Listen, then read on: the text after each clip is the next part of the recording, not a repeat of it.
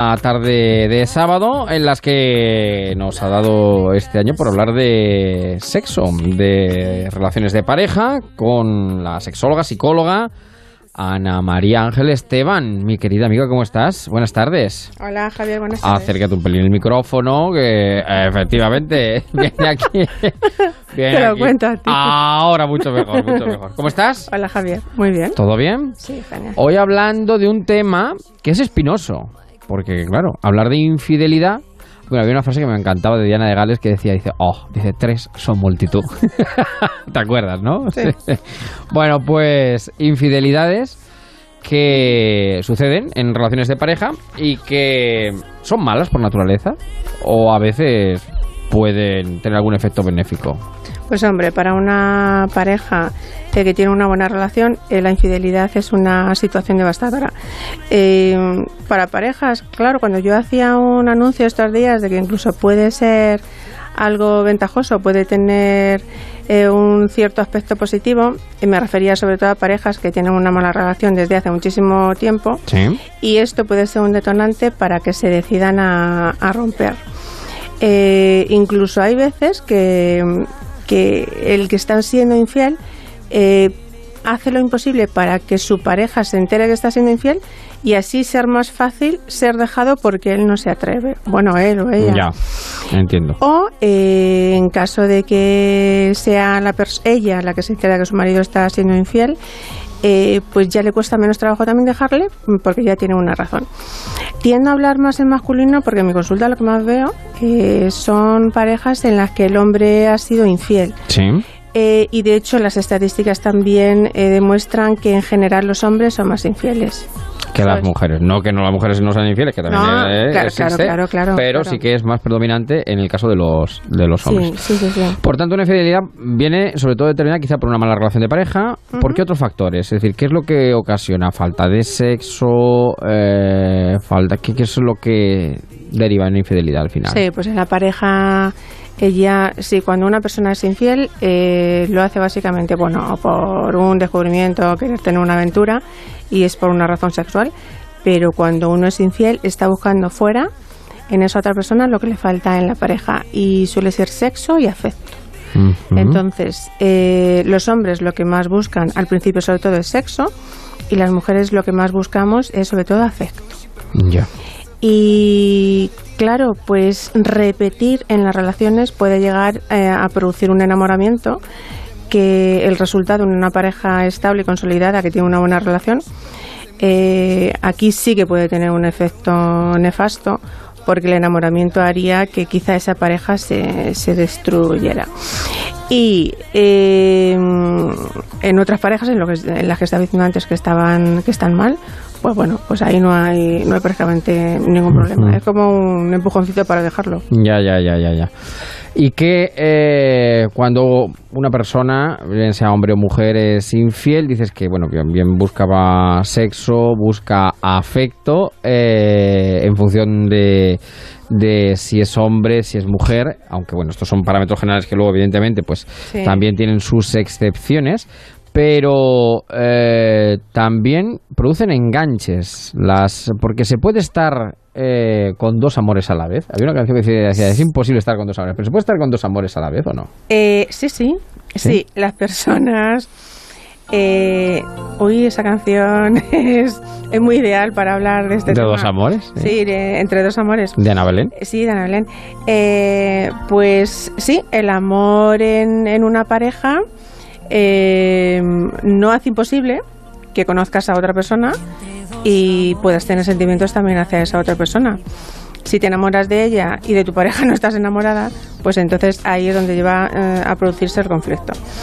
Pero durante la vida, cuando conocemos a alguien, nos enamoramos, nos enamoramos de esa persona, pero luego en el trabajo, en cualquier otra circunstancia, seguimos conociendo más gente y, podemos eh, sufrir esa. Bueno, sufrir entre comillas. La vacuna, es que te he oído una, una cosa que me ha hecho antes, eh, mientras preparábamos el programa, que me ha llamado la atención. eh, dice, el amor no es suficiente para prevenir una infidelidad. Ah, claro, y además eso tiene que ver con lo, acabo de- con lo que acabo de decir, porque si yo conozco a otra persona, eh, me enamoro de ella. Bueno, si no me enamoro todavía, tengo mm, cierta atracción para no ser infiel a mi pareja, tener que practicar un mecanismo de autocontrol. Y autocontrol. esa es la voluntad de no querer eh, tener eh, acercamiento o relación con esa otra persona. Pero esta circunstancia, cuando ya estás enamorado, lo del autocontrol, para no acercarte a la otra persona, también te produce mucho sufrimiento. Y si con tu pareja actual eh, no hay apenas contacto ni sexual ni emocional, todavía el sufrimiento es mayor en esta persona cuando se controla porque se está prohibiendo estar con esa otra persona que prácticamente está viendo que podría ser su pareja ideal. Claro. Cuando ya se han compartido muchas cosas en las que estás encontrando eh, eso, que, te apoya, que te admira, que te quiere. Sí, lo que no tienes, lo que tú no tienes en tu relación de pareja, lo encuentras eh, fuera. Claro. Em, ¿Se puede mantener durante mucho tiempo una doble vida? Pues. ¿Ese triángulo, los triángulos amorosos? Pues la doble vida esa suele durar si es solamente una aventura, pues ahí se queda. Eh, bueno, voy a probar. Y además no existe un sentimiento de culpa. Pero el final de esas relaciones suele ocurrir cuando se es pillado. Sí. Cuando lo que comentaba antes existe el mecanismo de autocontrol, pero al final tienden a seguir buscando a esa persona. Sí, sí. Y eh, cuando se decide dejar la relación de pareja para irte con la otra persona. Eh, entonces, bueno, tampoco, también he comentado, no he comentado antes más razones por las que, son muy curiosas, por las que una persona puede ser infiel y es por aburrimiento. Eh, yo todo esto que hoy estoy comentando eh, hoy está basado en todas las parejas y, y, personas que han venido a mi consulta. Ana lleva 20 años en su consulta, ha una consulta maravillosa, la Policlínica del Rosario en Toledo, eh, donde bueno tiene su propia consulta, eh, pasa consulta hace 20 años. O sea que tienes una base de datos de 20 años. sí, de 20 años, sí. Y en los tratamientos de pareja, la mayoría de los que vienen son personas eh, que han tenido, que han sufrido infidelidad y la mayoría han sido hombres, ¿vale? Entonces, y yo he escuchado razones de ser infiel, pues eso, las físicas, eh, buscar una aventura, buscando solamente sexo, por aburrimiento, decirme, Ana, necesito una chispa en mi vida y yo creo que quiero estar con alguien y quiero probar qué es esto. Ahí corren el riesgo de empezar con un tonteo y al final enamorarse. Eh, también y engancharse, claro. Sí, eso es. Al sexo, sí. Cuando tú repites el sexo y el sexo te produce una gratificación, porque el sexo te produce un placer, eh, pues entonces tiendes a, repetir y te puedes enganchar, efectivamente, aunque no haya afecto. En un hombre es mucho más fácil. Separáis con mucha facilidad afecto y sexo. En nosotras no va unido. Y también he escuchado, bueno, eh, gente que, que es infiel decide voluntariamente ser infiel por una venganza. Es como decir, mira, tú a mí me estás haciendo el vacío en mi casa, tú pasas de mí y te vas a enterar. Ahora que sepas que puedo estar con otra o con otro, y eso es como una luz roja para decir, eh, que o espabilas y, y esto cambia o, vamos a tener consecuencias, efectivamente. Luego también lo, lo que es tan común eh, a partir de los 40, los hombres empezar, y no sé por qué, a dudar de la virilidad y, empezar la crisis de los 40. Pues no, necesitáis eh, comprobar que, que, sí, que sois capaces de ligar, que necesitáis una subida en el ego. Y a las mujeres, pues también nos gusta, y, suele ser la misma edad, entre los 35 y 40 años, porque nos gusta mm, experimentar el juego, eh, nos gusta ser conquistadas, pues un poco lo que decía el otro día, es lo que nos gusta a una mujer. Y eh, la razón principal en una mujer para, mm, para, buscar o para ser infiel es la necesidad de afecto.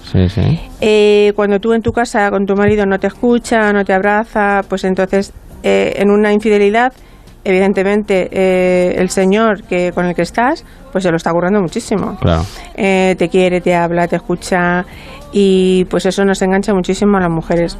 Otra razón también que escuchaba precisamente ayer en la consulta es un señor ya mayor que tiene unas necesidades tremendas de sexo, tiene la libido por las nubes y me dice que casi todos los días tiene que ser infiel. Es su razón de separación. Qué barbaridad, qué tremendo. Sí sí sí, sí sí Y bueno, y el principal motivo de infidelidad, y, este es el peor, el peor para el que repercute con mayor gravedad en la pareja, mm.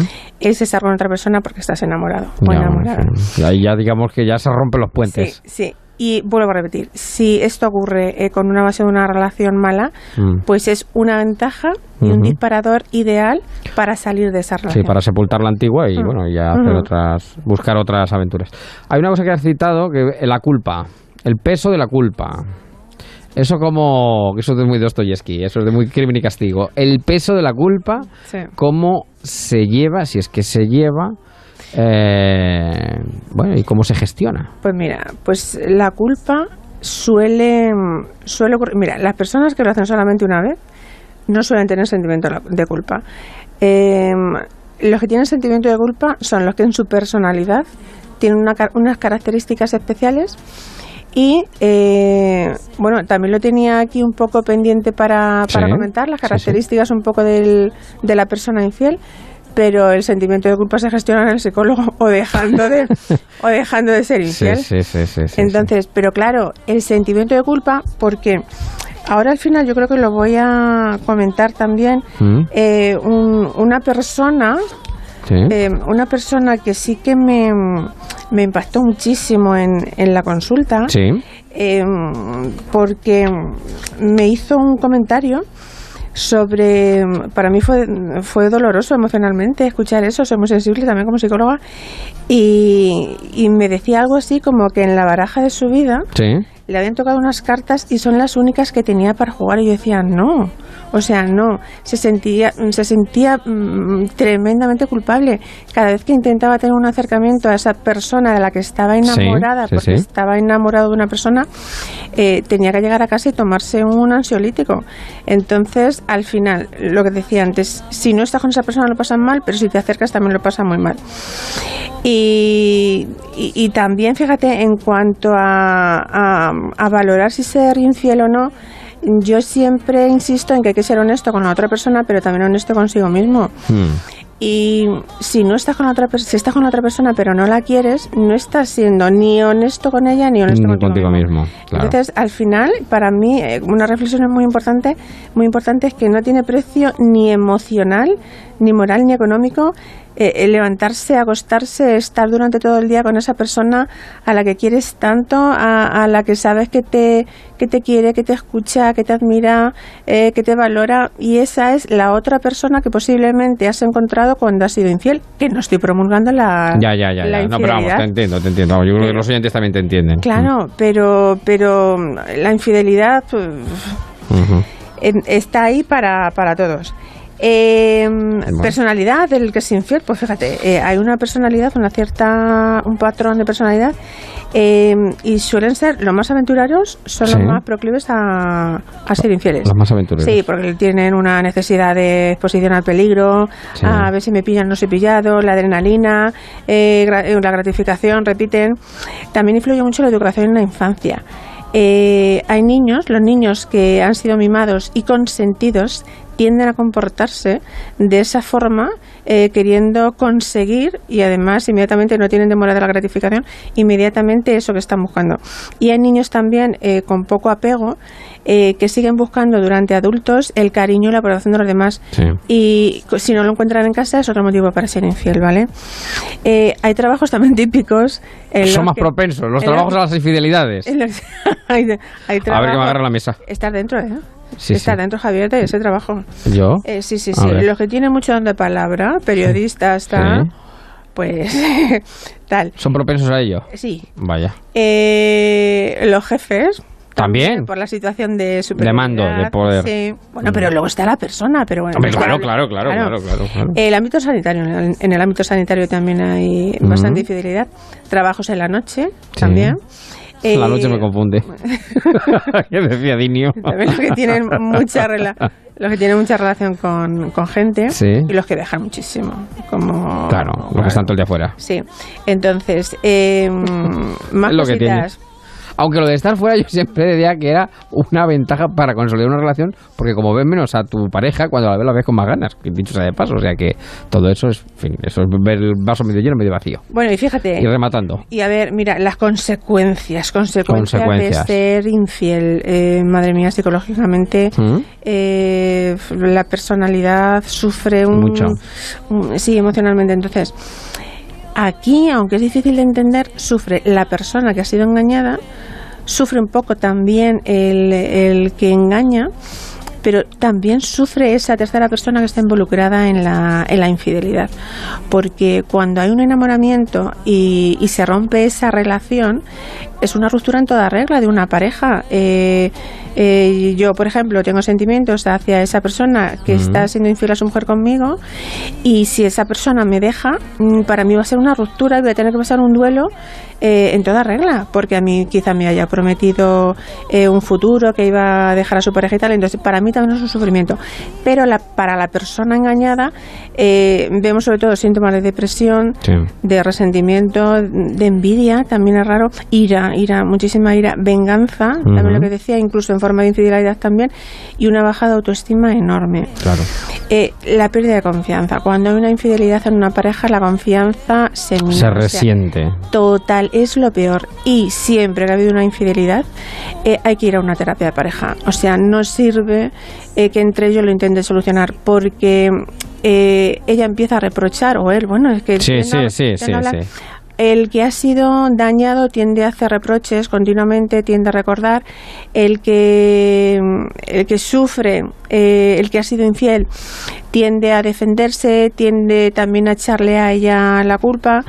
y, y, esto cada vez aumenta más, más, más, más y más hasta que deciden ir al, al psicólogo a hacer una terapia de pareja, pero ya quizás es un poco tarde. En mi experiencia, en la resolución de, con una terapia de pareja en una infidelidad es muy lenta. Y tienen que estar los dos muy convencidos de que realmente de querer salvar el proyecto la, actitud de ella principal debe ser no preguntar y no hacer referencia en ningún momento a esa infidelidad y la actitud de él es en todo momento intentar demostrarla eh, que puede confiar en él eh, porque si no está indirectamente sometido a examen. Claro. Fiscalizado todo el día. Sí, entonces también em, eh, eso es cruel. O sea, entonces o se resuelve o hay que dejarlo. Y la mayoría de las parejas en las que hay una infidelidad eh, tienen una ruptura.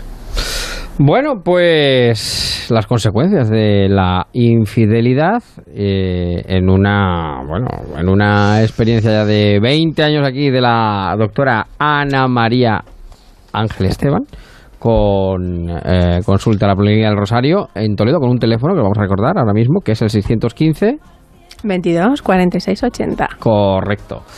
Bueno, que ha sido un placer. Esto es el inicio de una gran amistad como en Casablanca. ¡Qué barbaridad! Claro, esto es una, un lujo. continuaremos, continuaremos. Continuaremos, continuaremos, naturalmente. Que ha sido un placer conocerte, aprender contigo, aprender contigo. Y te deseamos lo mejor y, por supuesto, nos sentimos, como decimos en este programa, nos sentimos siempre que sea posible aquí en marcha. Muchas gracias, Javier. Yo estaba encantada de estar aquí, de estar contigo. Me habéis tratado con mucho cariño, me ha dado mucha confianza y ha sido una experiencia para mí maravillosa. Pues esto es el principio, como digo, el principio de, una gran amistad. Pues así 20 años pasando consulta, ahí es nada, todo el acervo que Ana guarda consigo. Muchísimas gracias, un beso enorme, cuídate. Seguimos en marcha en Onda Cero. por